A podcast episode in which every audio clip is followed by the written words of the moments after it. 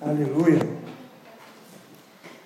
Deixa eu, deixa eu me arrumar aqui, irmãos. Estou meio perdido aqui. Acende a luz do prêmio, Luciano. A ceia, irmão, nós vamos celebrar no final, após a mensagem. Ah, tá, tranquilo, obrigado. Vamos abrir as nossas Bíblias na primeira carta de Pedro, no capítulo 5. Hoje é a última mensagem dessa série que nós começamos no capítulo 1, né? uma série de exposições na carta de Pedro, capítulo a capítulo, né? Toda semana a gente falou é, um capítulo aqui. E o nome dessa série é Nos Passos de Jesus. Amém?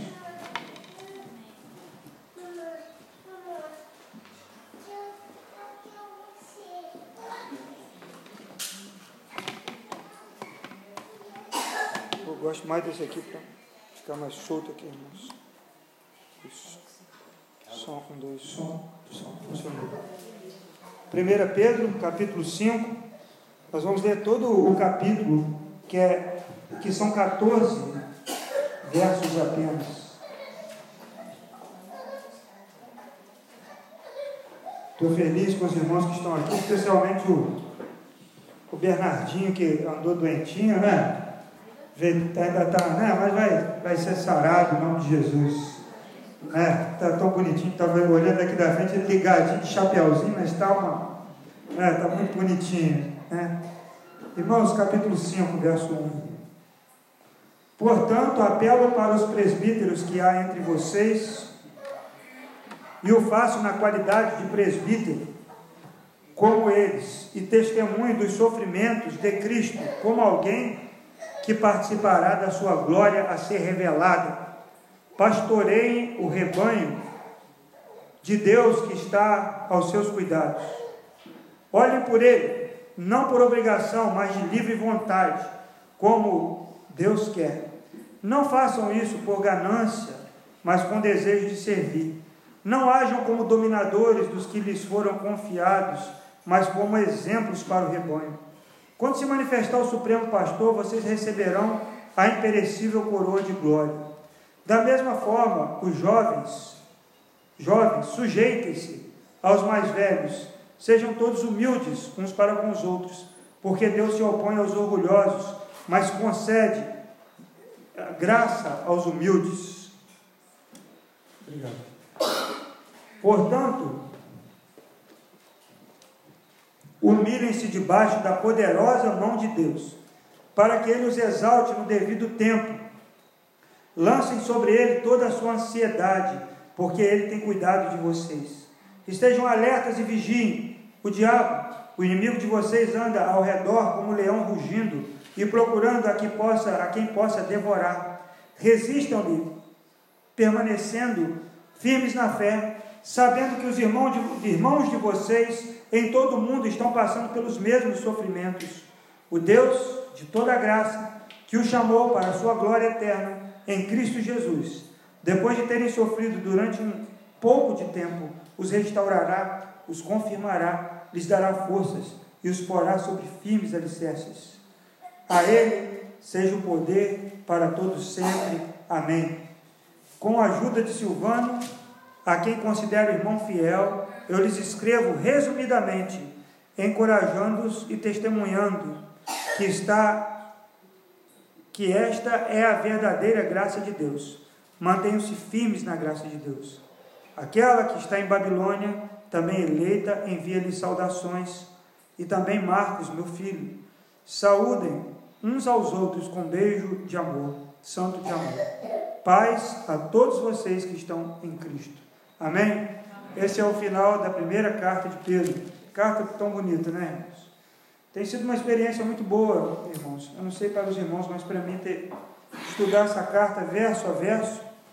Até comprei uma Bíblia nova, que eu estava precisando de uma letra maior, mas eu comprei para fazer novas anotações. Aí você vê que está tudo bem riscado, bem anotado, né?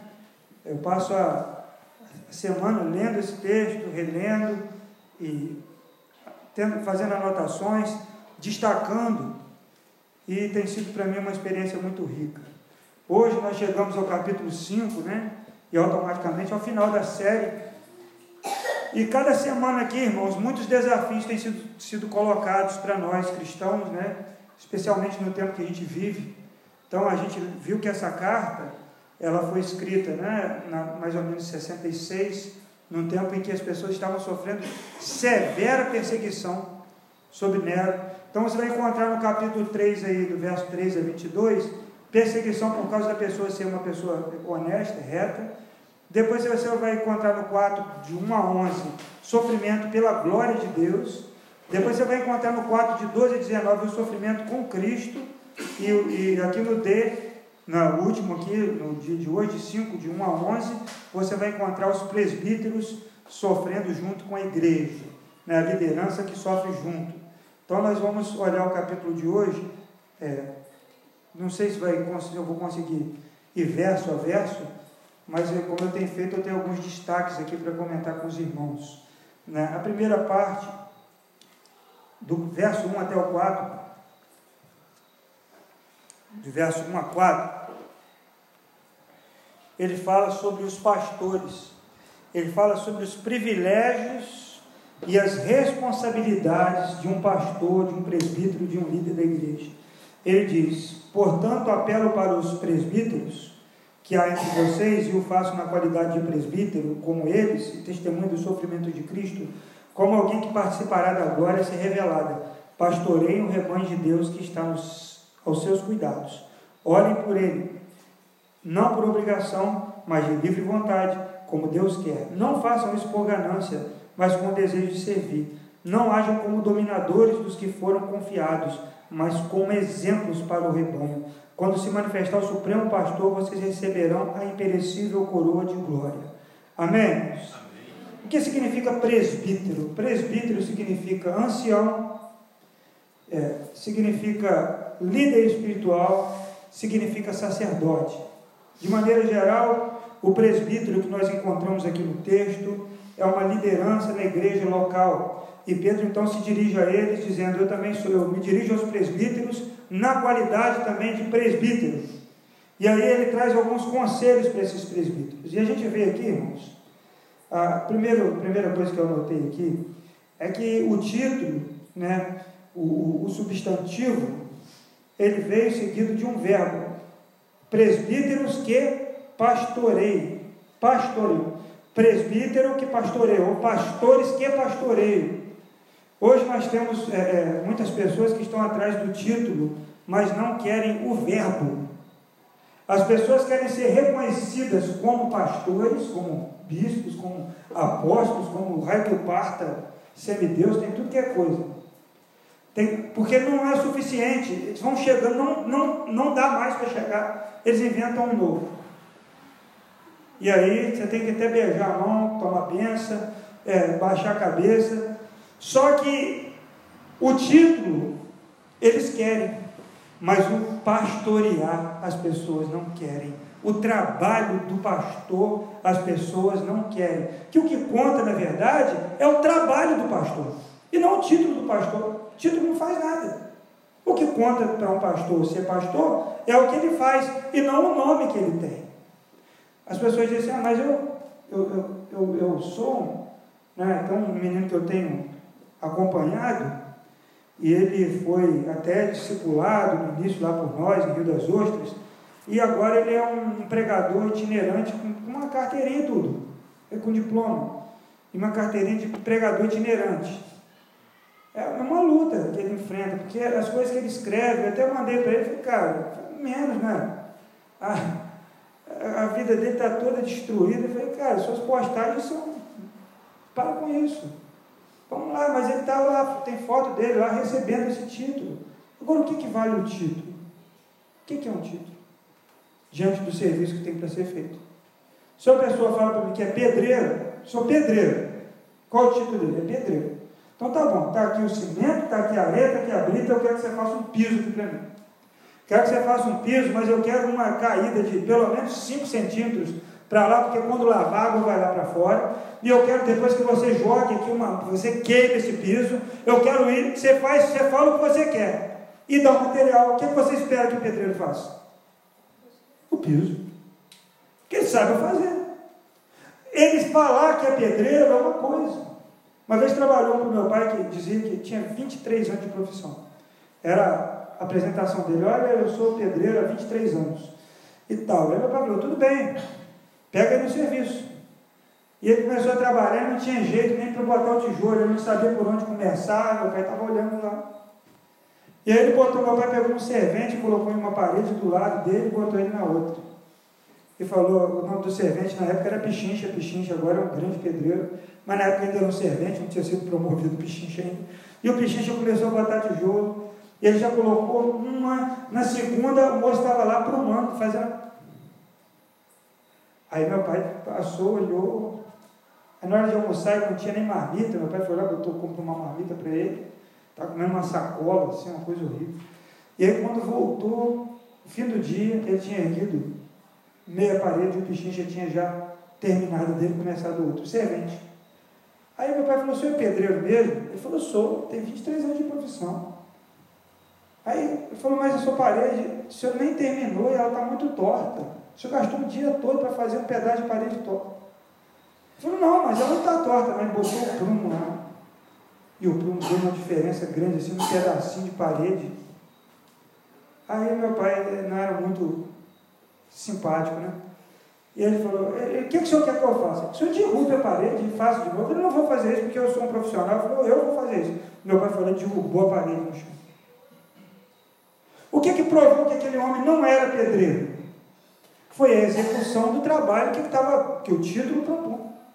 Agora nós temos hoje pessoas que dizem assim, eu sou pastor, aí ele quer pregar, ele quer ministrar, ele quer receber as honras, ele quer receber, é, é, é, ser chamado, ele quer ter uma carteirinha, mas quando ele tem que socorrer alguém, quando ele encontra um endemoniado, quando ele tem que chorar com alguém, quando ele tem que levar alguém para o hospital, quando ele tem que sentar com uma pessoa e conversar com ela, quando ele tem que fazer uma visita que às vezes vai ser hostilizado naquela casa, ele prefere que um irmão líder do grupo vá. Ele não quer. Porque ele quer a honra, ele quer comer a carne, como dizem, né? mas não quer roer os ossos. Então, o que, é que eu penso sobre ministério? Para mim, pastor é quem pastoreia. Se uma pessoa diz para mim, não, eu sou, eu tenho um chamado para ser pastor, está cuidando de pessoas, fica perto de gente, que pastor tem cheiro de quê, irmãos? É de ovelha? Jesus me falou que o, o bom pastor é, é, é a porta, ele está lá dentro, lá com as ovelhas. Se surge um bandido lá, quem que, quem que luta com o bandido? É ovelha? Não, é o pastor. E ele falou: o bom pastor dá a vida pelas ovelhas. Então, o pastor ele tem cheiro de gente. Ele está envolvido com pessoas. Ele está trabalhando com pessoas. Ele está pensando o que, que ele vai fazer para ajudar um determinado grupo de pessoas que Deus colocou perto dele. Isso é um ministério pastoral. A cereja do bolo é o que eu estou fazendo aqui. Pregar é, é o que eu mais gosto de fazer. Eu amo pregar. É muito bom estudar, pregar, falar. Eu gosto mesmo de verdade. Não sabia nem falar direito. Ainda não sei até hoje. Mas o que me ajudou muito foi estudar a palavra, ler a palavra e buscar mais, e querer conhecer mais, e ler, pesquisar. Mas isso aqui é a ponta do iceberg do ministério pastoral que envolve muitas coisas. Não é? o, que é, o que é ser um pastor da igreja local? Aí ele, ele fala aí no verso de 1 a 3. Primeiro é fazer de livre vontade. O pastor pastorear não por obrigação, mas de livre vontade. Ele vai lá e faz. Outra coisa, não fazer por ganância. E aí ele põe o equivalente aqui, por ganância. Irmãos, quantas pessoas fazem a obra de Deus por dinheiro. Não é só o pastor, mas no caso aqui, liderança de igreja. Que quando surge uma oferta melhor, que quando surge uma oportunidade, ele dá no pé. E Jesus falou que essas pessoas são mercenários. Porque quando o rebanho é ameaçado, ele não tem compromisso nenhum com o rebanho, ele sai fora. Eu quero salvar quem puder, eu vou salvar minha vida. Não é isso que Jesus falou em João capítulo 10? que o, assalariado, em outras versões, traz o mercenário. Ele, quando vem um perigo, ameaçar o rebanho, o que, que ele faz? Ele é o primeiro a dar no pé e deixa o rebanho para lá. Por quê? Porque ele não tem um compromisso com a vida do, do, do rebanho, ele tem um compromisso com a vida dele. Salve quem puder. Não quer nem saber, vou embora. E daqui a pouco aparece um outro rebanho ali, enquanto não oferece nenhum risco, enquanto não tem perigo, eu vou trabalhando lá. Fala que o pastor não deve ser um dominador, um feitor. Muitas pessoas, irmãos, querem ser dominadas pelos pastores, querem que os pastores digam até qual a cor da roupa que ela vai usar. Mas a Bíblia fala que o pastor não deve ser dominador ou feitor, ele deve apacentar com o exemplo, com o amor. Não adianta a gente ficar. É, tem gente que quer apanhar e fala: Nosso Deus, o pastor ontem bateu.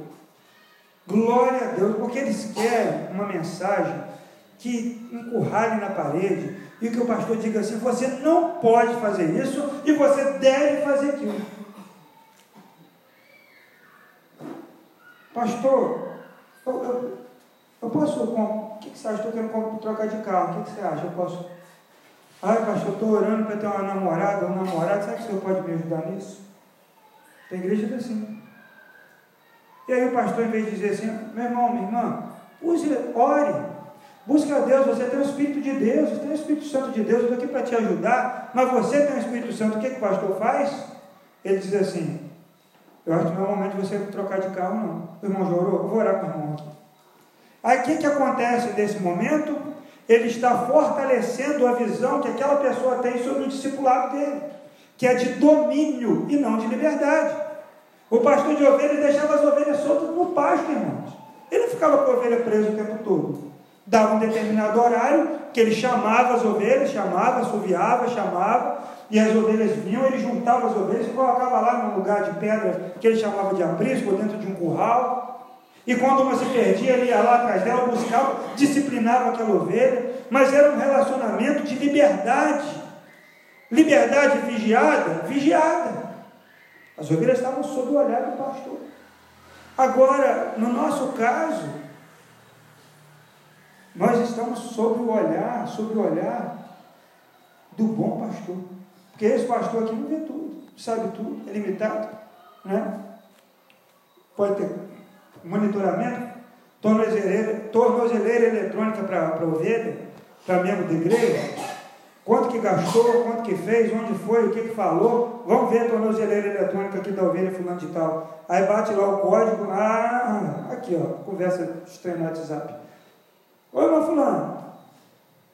Ah, eu sou um pastor bem enxerido. Pessoas, os irmãos sabem. Eu falo que não venho na escola bíblica, entendeu? Eu falo do cabelo às vezes. A Via fala, mas você fala demais. Eu falo da roupa. Mas não é nada assim, é uma sugestão, uma coisa. Sou assim. Só que eu não tenho domínio sobre tudo. Eu não quero dominar sobre a vida de ninguém, irmãos. Amém? Então, quando o pastor faz, se torna um, um dominador, um feitor, ele começa a criar uma legião de, de, de pessoas que são incapazes de pensar, pessoas lesadas, pessoas que. Um eu chamei uma pessoa para vir aqui no negócio de, um encontro de mulheres, para tocar violão, para fazer o louvor. Amiga nossa. Ah, primeiro eu preciso conversar com a minha líder. Pra... Ah, não tinha atividade na igreja, não tinha nada, a gente estava livre. Mas ela tinha que consultar a líder para saber se poderia tocar, poderia fazer o louvor num evento de outra igreja. Sabe? Ah, eu vou lá consultar, não, vou, vou consultar agora para saber se eu, se vou namorar, ou se eu vou comprar o carro, ou se eu vou é, gastar isso ou aquilo. Sabe? E o que tem sido feito em muitos lugares é o fortalecimento dessa visão distorcida do pastoreio. Claro que a gente pode trazer uma orientação. O pastor está aqui para servir a igreja e abençoar a igreja, e te ajudar. De repente você pode trocar uma ideia. Né? Se você estiver doente, eu te dou até uma receita. Digo com limão, com chá, entendeu? Com antibiótico, tem. Antibiótico não pode, né? Não pode. Né? Mas tem remédios aí que não precisa de receita. Eu falo, ó, esse é bom, pode tomar que vai valer. Agora, irmãos, não queiram um dominador sobre a vida de vocês.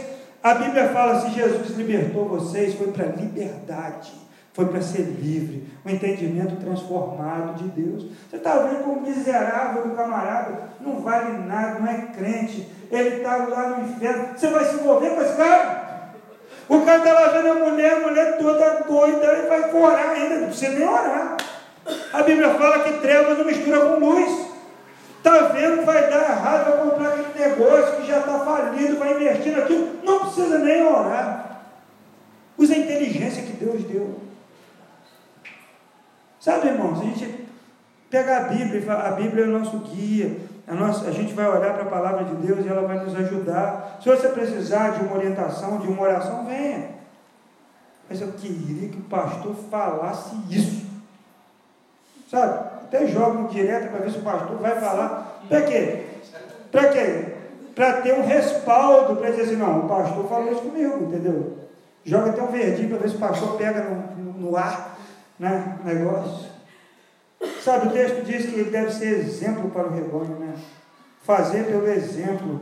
Né? Olha para o pastor. Se segunda-feira eu falei para os irmãos, que os irmãos podem comer. E muita coisa Deus está trabalhando, mas pode comer o que eu como. Pode me acompanhar na minha comida. Pode me acompanhar na minha, na minha rotina. Porque há um, um destempero na vida do cristão nesse negócio de comida. É um problema esse negócio de comida, não é? O que o crente fala, né? Não fuma nem, nem bebe, mas come. Né? Então bota um buffet lá liberado. Aniversário do meu avô. Nunca vi fazer. Meu, depois que a pessoa faz 80 anos, que converteu, começou a fazer festa todo ano. Mas teve uma festa que eles cismaram de fazer um buffet liberado de chocolate.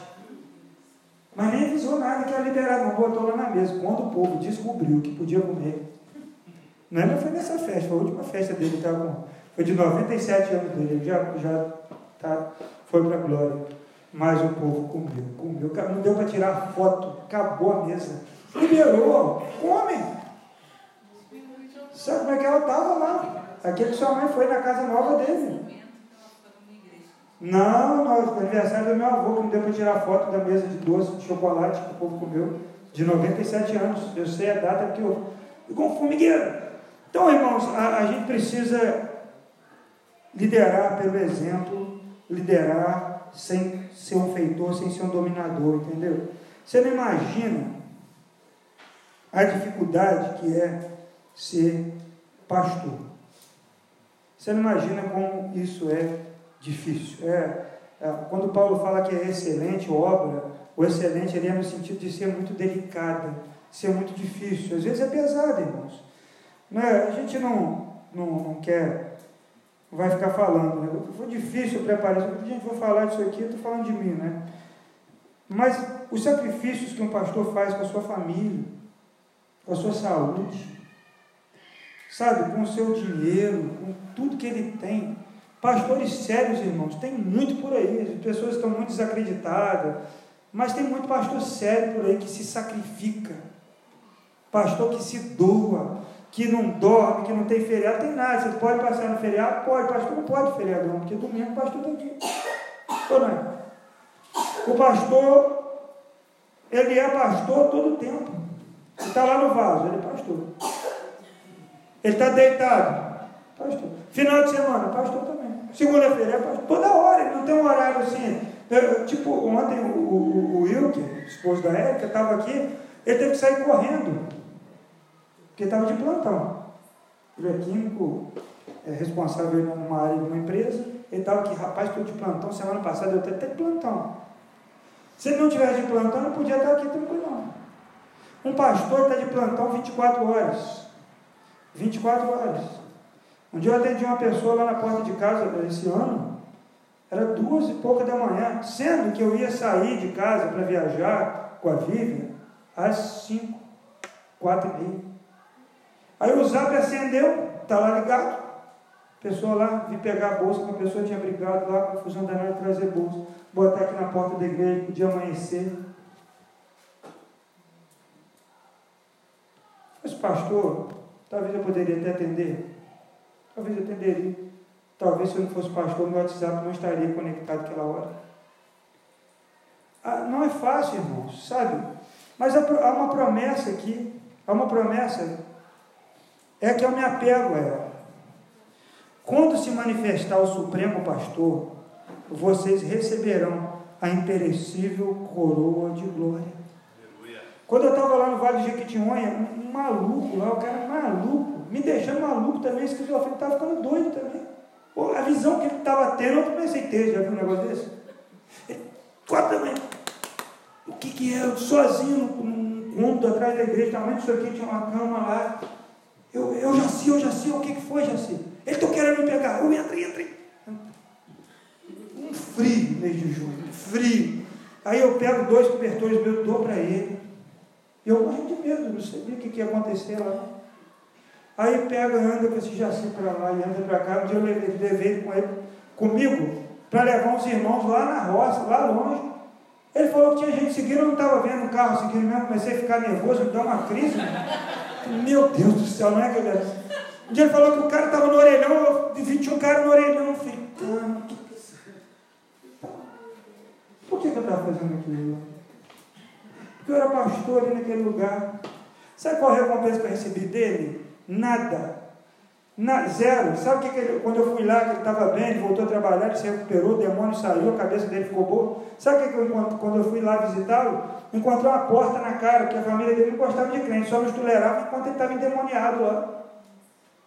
Essa, muitas vezes, é a recompensa que os pastores encontram. Tem pastor que vive isso todo dia.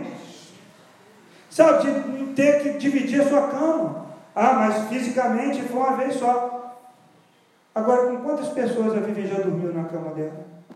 Entre nós. Muitas. Meu professor de hebraico dizia assim que nenhum pastor vai para a cama sozinho. Sempre vai alguém com ele.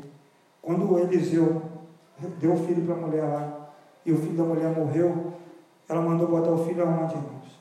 Na cama do profeta. E ela foi atrás dele para resolver o problema, mas o defunto estava na cama lá. Sabe, às vezes perde, perde o sono, sento lá no sofá da sala, durmo sentado no sofá da sala. Às vezes com a Bíblia, com o tablet, com tudo do lado assim, cercado com essas papeladas que eu escrevo aqui. Aí quando eu acordo, aquela cochilada assim, já é 5 horas da manhã. Qual é o preço de ser pastor? O pessoal está disposto a pagar? Vou pedir para o Marcos procurar para mim, Marcos, o vídeo do pastor tomando chifrado no meio da estrada. No YouTube, eu acho. O vídeo de um pastor tomando chifrada da, da ovelha. As ovelhas se revoltam contra o pastor. Procure para mim. Ninguém quer saber disso. As pessoas querem ser chamadas de pastor, mas não querem sofrer o preço que a conjugação do verbo impõe. Não querem sujar o carro com a pessoa toda, toda cagada. Desculpa a expressão. Morrendo lá envenenada, com diarreia, porque tomou um vidro de chumbinho e sujando tudo. Semana eu fui levar a impressora da igreja para consertar, eh, abriu aquela torneirinha dela, mas sujou o banco do carro todo. Todo. Sorte que tinha aquela capa de tipo é, plástico. Aí eu limpando ali, eu falei assim, olha que, que, que sacrifício, né? Mas isso aqui é só a tinta. Imagina os que estão sangrando agora no seu corpo, perdendo o seu próprio sangue por causa de Jesus. São sacrifícios que muita gente não vê, irmãos. Muita gente não vê. Muita gente não sabe, muita gente não imagina. Aí a gente vai lá para o seminário da aula, enquanto um monte de gente vai deslumbrado. É quando encara, quando bate de frente, quando bota diante de uma congregação, para pregar é uma maravilha, faz um sermão de três pontos. Mas quando tem que fazer uma visita, que o endemoniado dá na cara dele e bate, já tomei tapa na cara do endemoniado de uma mulherzinha, Desde tamanhozinho a moça, mais bate pesado. Aí eu depois eu fiquei ligado também, né? Eu não fiquei de bobeira apanhar toda hora. Eu vi, ela já veio de lá, eu, Satanás, saiu. Que eu não sou bobo ficar levantando tapa na cara. De longe eu entendi, mas Didi, quando ela vê que eu, ela já vê meio tortinha assim, eu já sai para lá, Satanás. Ela já tomou para o outro lado. Tô... Agora isso é o preço. Não é? E não é fácil, irmãos, não é fácil.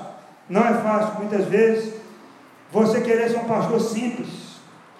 Né? Eu não me visto como pastor, eu não falo como pastor. É porque eu optei por ser mais simples. Mas eu sei como é difícil. Olha lá o vídeo, vamos assistir o vídeo, irmãos.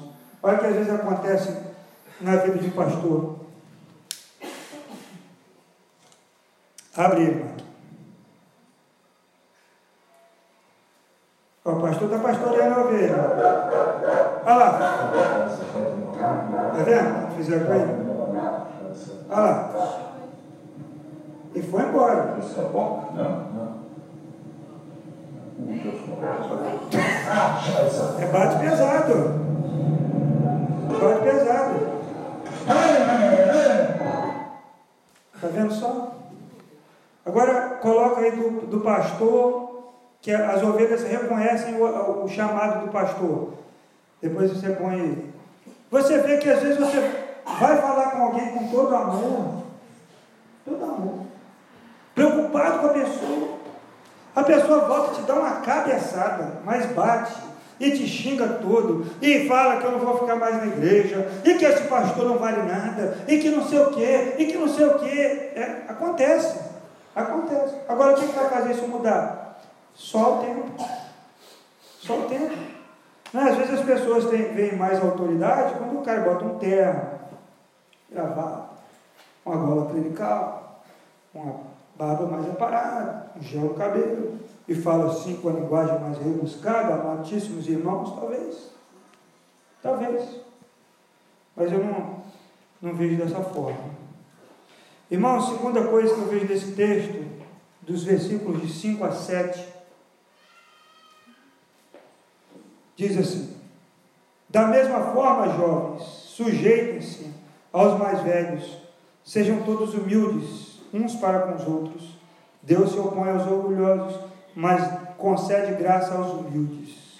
Portanto, humilhem-se debaixo da poderosa mão de Deus, para que ele os exalte no tempo devido. Lancem sobre ele toda a sua ansiedade, porque ele tem cuidado de vocês.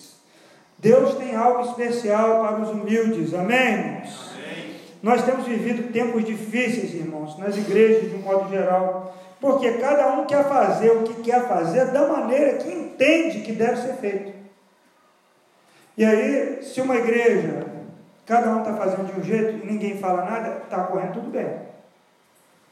Mas quando alguém diz, olha, você deve fazer desse jeito, e você deve se juntar ao outro para fazer daquele jeito, porque desse jeito aí não vai dar certo. A pessoa faz o quê? Ela vai lá fazer, ela se rebela. Ela fala, mas o fulano, o Beltrano, o pastor, o ciclano é contra meu ministério. Porque eu estava fluindo no meu ministério, mas você vê então igrejas que parecem uma coxa de retalho. E vai tudo bem durante o período. Vai tudo bem, cada um fazendo o que entende que deve ser feito, como deve ser feito. Só que quando há uma interferência de uma liderança, as pessoas dizem, eu, eu não quero isso. Eu pensei de outra forma. Eu, esse é meu ministério, isso é que Deus me deu. Eu aprendi desse jeito aqui. Então elas não conseguem ser humildes para se submeter à liderança local. Olha quando, quando como a ovelha reconhece a voz do pastor. Jesus falou sobre isso também. Eles ouvem apenas a voz do seu pastor. Vamos ao teste número 1. Um. Olha lá, está chamando. Ninguém se mexe. Teste número 2.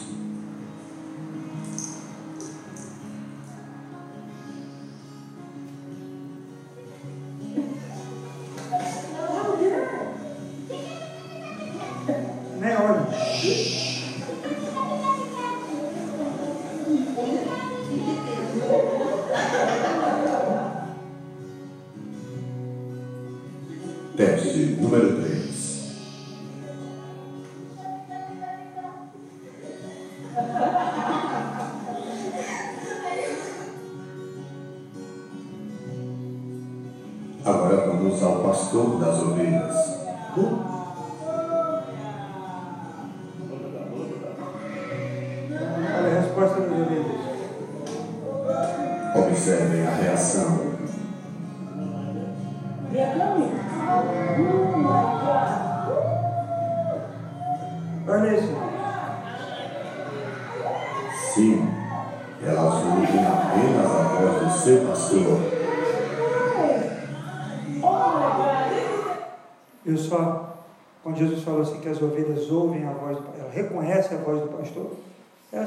tentativas poderiam ficar chamando ele, até imitar o chamado dele, mas elas não iam ouvir. Mas quando ele chamou, imediatamente elas começaram a reagir.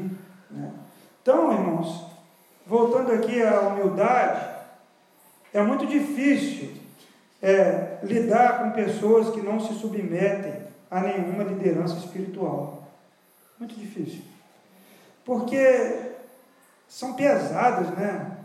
É, são difíceis de lidar. Abra sua Bíblia em Hebreus capítulo 13, o verso 7 e o verso 17, que fala sobre, sobre liderança espiritual. Hebreus 13, 7 e 17.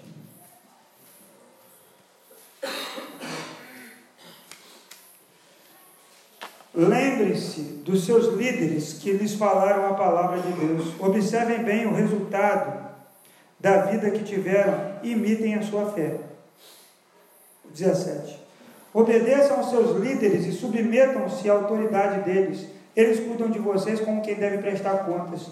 Obedeçam-lhes para que o trabalho deles seja uma alegria, não um peso, pois isso não seria proveitoso para vocês.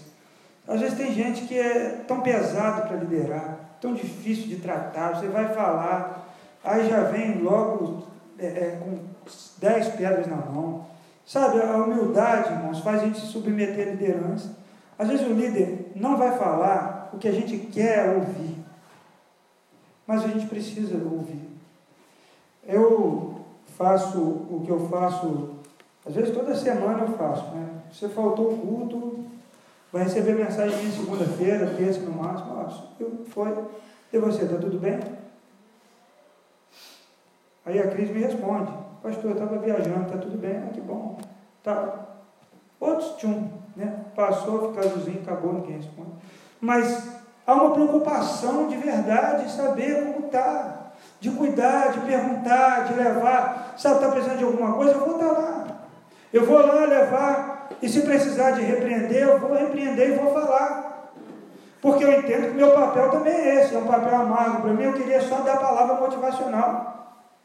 Podia até fazer um curso de coaching, né? Virar coach, deixar de ser pastor e ser coach. Bota, começar só a dar palavra de afirmação, só mexer na sua mente, só mastermind. Você é o que você pensa, você pode o que você pensa. Você podia fazer isso. E nunca te dá uma negativa. Podia aplicar os princípios do livro do Dale Carnegie, como fazer amigos e influenciar pessoas. Você pesquisa sobre a pessoa e conversa com ela sempre do jeito que ela entende, que ela gosta. Mas às vezes nós temos que confrontar. E quando confrontar, já era. Azeda. Azeda é azeda brava mesmo. Ultimamente tem tido uns azedos comigo. Mas não tem, não tem jeito. Vai azedar, vai azedar. Eu me importo com isso? Claro que eu me importo. Mas eu não posso permitir, como líder espiritual, que uma ovelha que está com problema contamine todo o rebanho. Quando uma ovelha está com aftose, o que, que eles fazem? Separa a ovelha. E trata dela, não, não abandona. Separa e trata. Depois que ela está recuperada, volta. Quando uma ovelha fujona, sabe o que o pastor fazia lá em Israel? Dava, quebrava a perninha dela, dava uma. Aquela das 99, que guardou lá as 99 foi atrás da perdida, quando ela voltou, a fujona, ele foi lá com o cajado e pum! Mas depois ele tem que carregá-la no colo, botar ela para pastar junto com as outras até ela se recuperar. Mas precisa da disciplina, precisa de ser guiado, precisa de ser conduzido. Né? Quando há essa comparação entre o ser humano e a ovelha, é porque é muito semelhante o comportamento. E aí o pastor precisa também ser semelhante ao pastor de ovelhas. Sabe, enfrentar, enfrentar é, ameaças ao rebanho, precisa enfrentar. Ir lá fazer uma visita alguém, uma vez um rapaz que, novo convertido, me chamou para visitar uma pessoa que a gente era muito temida lá na cidade. Mas o novo convertido me chamou com toda a minha coragem falei, ah, vamos lá, né? Onde que é? Era lá na casa, se deixava a picape assim no lugar e andava longe, muito longe. Era uma casinha no sopé do morro. Falava que a pessoa fazia bruxaria e que não gostava de crente. Falei, meu Deus do céu, para aquele lugar, como eu vou correr de lá, o carro está longe. Cheguei lá, encontrei uma situação complicadíssima, uma, é, é, casos de, para nem falar o que, que tinha lá, e sentamos na cozinha, começamos a debater a Bíblia, conversar, e ele vinha com Bíblia, o camarada sabia a Bíblia de cor, sabia ler, sabia de cor a Bíblia, cita aqui, cita aí. E vai, A esposa dele assim no canto, querendo falar, querendo ser liberta, querendo se manifestar, mas era proibida de falar. Eu li naquela cena, e o novo convertido empolgado né, com a discussão, tipo torcendo assim, vai João, vai né, lá, e eu, meu Deus, só misericórdia de Deus. Aí no final eu perguntei se ele queria oração. Eu tinha que encerrar. Ele disse, não, quero oração, não, estou bem onde eu estou. Tal. A moça queria, mas não podia falar mais dos filhos.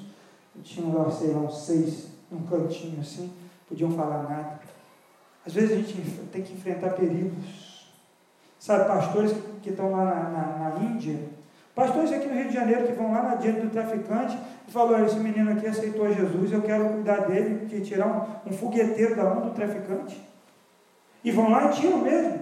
Impedir pastores que impedem pessoas de serem mortas no tribunal do tráfico.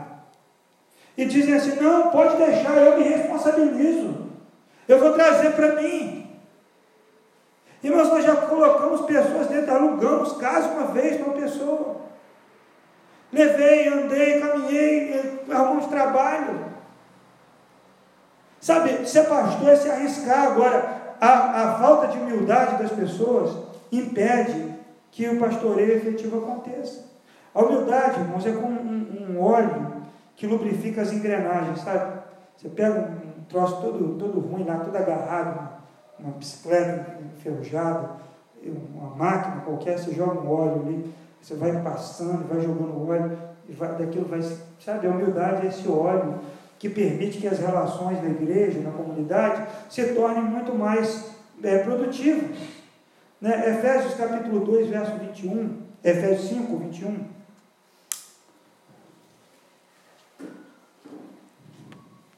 Efésios 5, 21. O texto diz: sujeitem-se uns aos outros por temor a Cristo. É, Romanos 12, 10. Também fala sobre isso. Dediquem-se uns aos outros com amor fraternal. Prefiro dar honra aos outros mais do que a si próprios. E Filipenses 2, 3.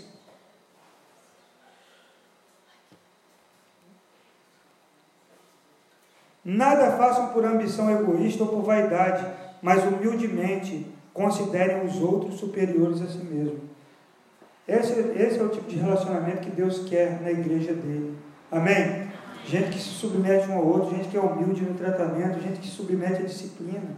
Né? Que, que a Bíblia fala que Deus resiste, ele se opõe aos orgulhosos, né? no verso 5 lá de Pedro 5. Eles resistem aos orgulhosos, se opõem, mas concede graça aos humildes. Amém? Terceiro, não ignore o diabo. Ele existe e odeia você. E a mim também. O diabo existe. Muitas pessoas, muitos cristãos, eles vivem como se o diabo fosse uma lenda. Como se o diabo fosse um, um, um folclore cristão. É tipo a mula sem cabeça. Meu pai conta a história que ele enfrentou uma mula sem cabeça. Né? Que ele enfrentou, tinha um saci pererê que perseguia ele. Você acredita que meu pai falou, né? você falou, está falado, mas conta lá as histórias que veio, o bicho foi em cima dele. Aí você vê folclore.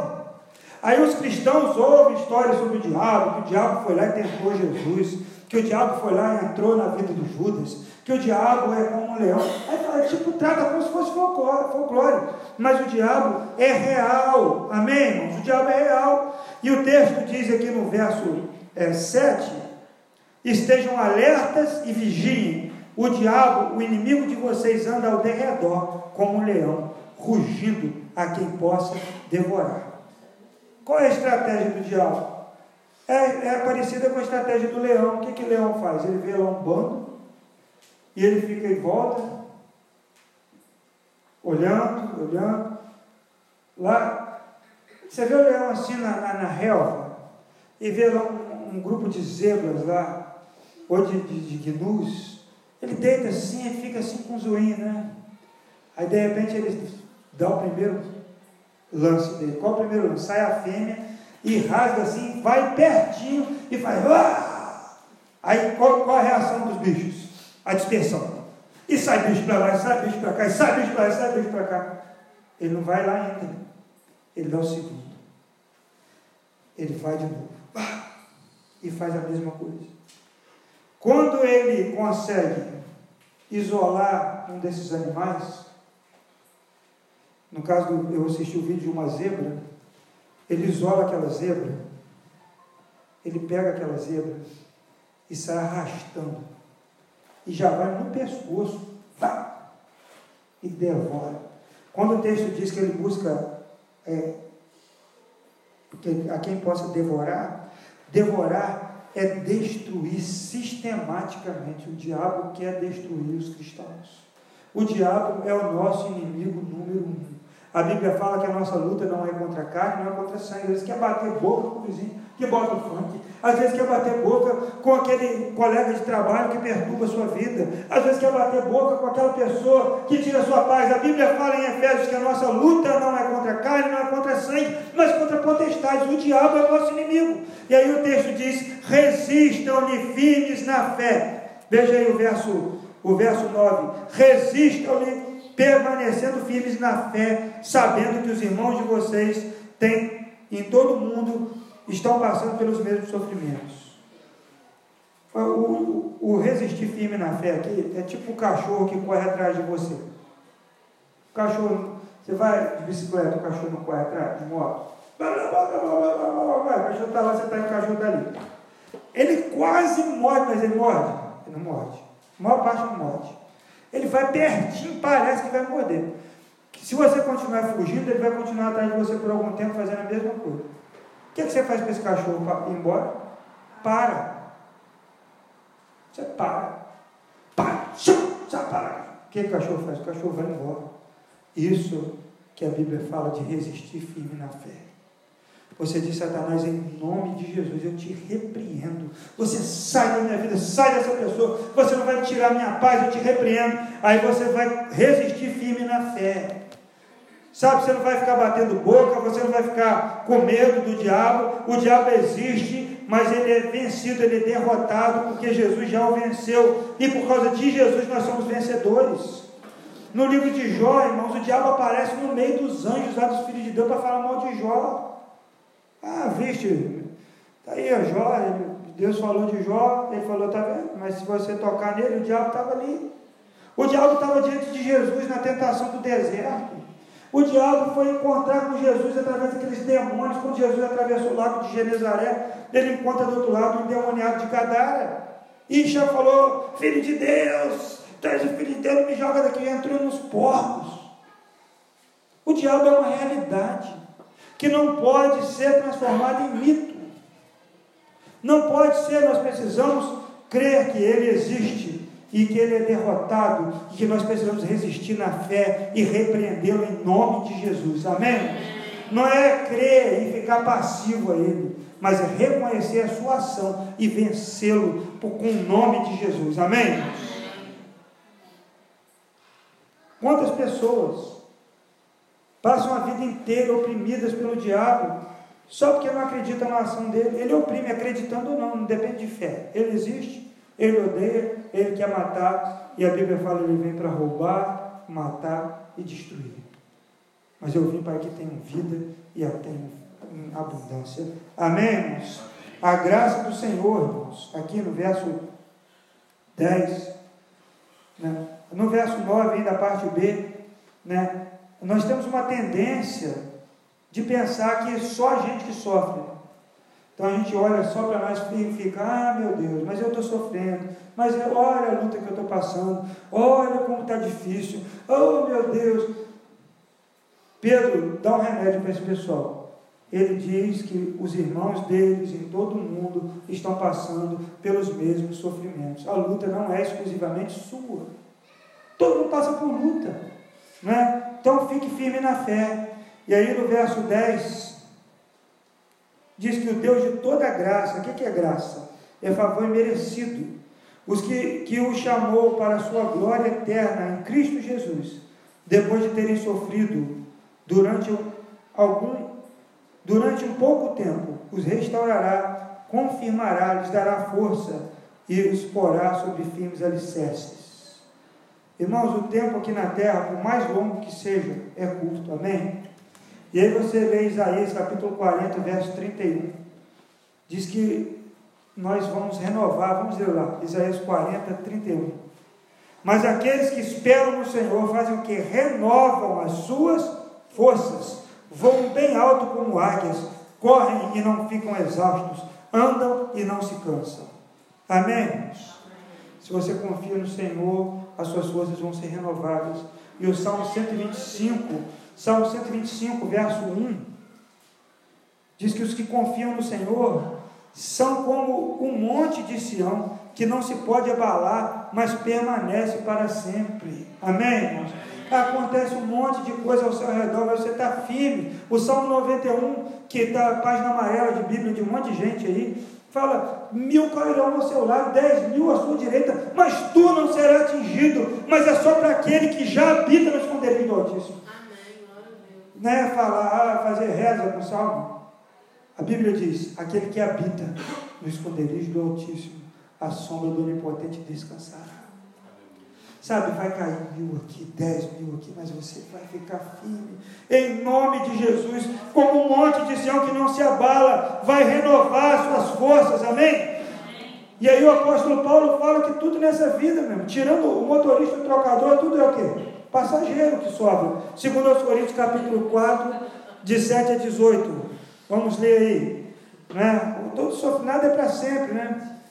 Mas temos esse tesouro em vasos de barro para mostrar que, esse, que este poder, que a tudo excede, provém de Deus e não de nós. De todos os lados somos pressionados, mas não desanimados. Ficamos, ficamos perplexos, mas não desesperados. Somos perseguidos, mas não abandonados. Abatidos, mas não destruídos. Trazemos sempre em nosso corpo morrer de Jesus, para que a vida de Jesus também seja revelada em nosso corpo. Pois nós que estamos vivos, somos sempre entregues à morte por amor de Jesus, para que a sua vida se manifeste em nosso corpo mortal. De modo que em nós atua a morte, mas em vocês a vida. Está escrito: criei, por isso falei. Com esse mesmo espírito de fé, nós também cremos e por isso falamos. Porque sabemos que aquele que ressuscitou o Senhor Jesus dentre os mortos também nos ressuscitará com Jesus e nos apresentará com vocês. Tudo isso é para o bem de vocês, para que a graça que está, alcançar, está alcançando um número cada vez maior de pessoas faça que transbordem as ações de graças para a glória de Deus. Por isso não desanimamos, embora exteriormente estejamos a desgastar-nos, interiormente estamos sendo renovados dia após dia. Pois os nossos sofrimentos, leves e momentâneos, estão produzindo para nós uma glória eterna que pesa mais do que todos eles. Assim fixamos, os nossos olhos, os olhos, não naquilo que se vê, mas no que, no que se não vê, pois o que se vê é transitório, mas o que se não vê é eterno. Pode parecer longo o período de sofrimento, pode parecer grande a luta, pode parecer que está tudo acabado, pode ser pressão para todo lado, mas o apóstolo Paulo falou que chamou isso de leve e momentâneo leve e momentâneo. Comparado a quê? Ao que o outro passou? Ao que o outro viveu? Não. Comparado à glória que nos espera. Amém, irmãos? Por mais difícil que seja, busque a sua renovação em Deus. O público do apóstolo Pedro estava sofrendo para chuchu, né? morrendo, perdendo tudo que tinha. Mas eles estavam recebendo ali uma palavra de ânimo, para que eles ficassem firmes no Senhor. Amém? E aí, o verso 11, ele faz uma doxologia, né? a glória. Ele diz: A Ele seja o poder para todos sempre. Amém. E concluindo, para a gente passar o momento da ceia.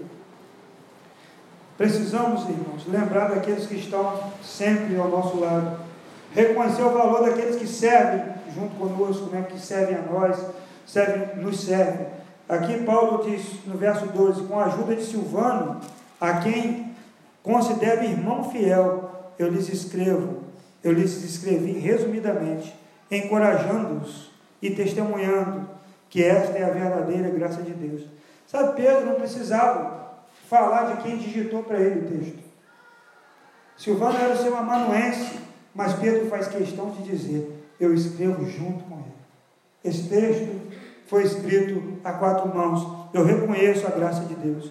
Né? Ele, ele traz para nós ele ressalta que o amor, o reconhecimento, a honra são marcas do cristão, irmãos. Se uma pessoa faz algo, muitas vezes ela não está buscando reconhecimento, mas a gente precisa reconhecer.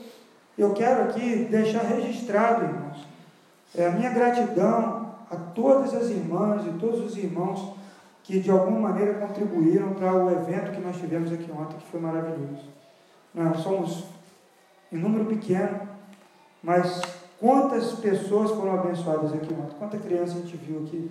Lanche tudo gostoso, brincadeiras aconteceram, todo mundo né, de uniforme, e foi uma bênção a tarde que teve aqui ontem. Nós precisamos reconhecer. Né? Às vezes parece que você está sozinho, não tem alguém fazendo alguma coisa. De manhã o Felipe teve aqui, nós oramos, né? depois a Vanessa chegou, fomos orar na entrada do bairro, mas antes, depois nós juntamos as coisas, ele foi embora. Quantas pessoas passaram aqui, fizeram uma coisa, chegou no final, deu tudo certo, a igreja estava limpa, nós fomos para casa, era que às oito e meia, né? Por aí que eu fui para casa, umas oito e meia da noite. Estava tudo pronto aqui. Eu preciso reconhecer e agradecer a cada um que contribuiu, sabe, irmãos, porque a obra de Deus é feita não por um líder só, não por uma pessoa só, mas por todo o conjunto da igreja. Como eu tenho sempre dito aqui, todos nós temos pelo menos um dom, um talento que pode fazer com que a igreja de Deus seja melhor, fazer com que a igreja de Deus funcione melhor. Então, se você tem um talento e não está usando ainda na igreja, eu recomendo você que coloque-se à disposição do Senhor para que o seu talento seja usado, amém? Seja usado.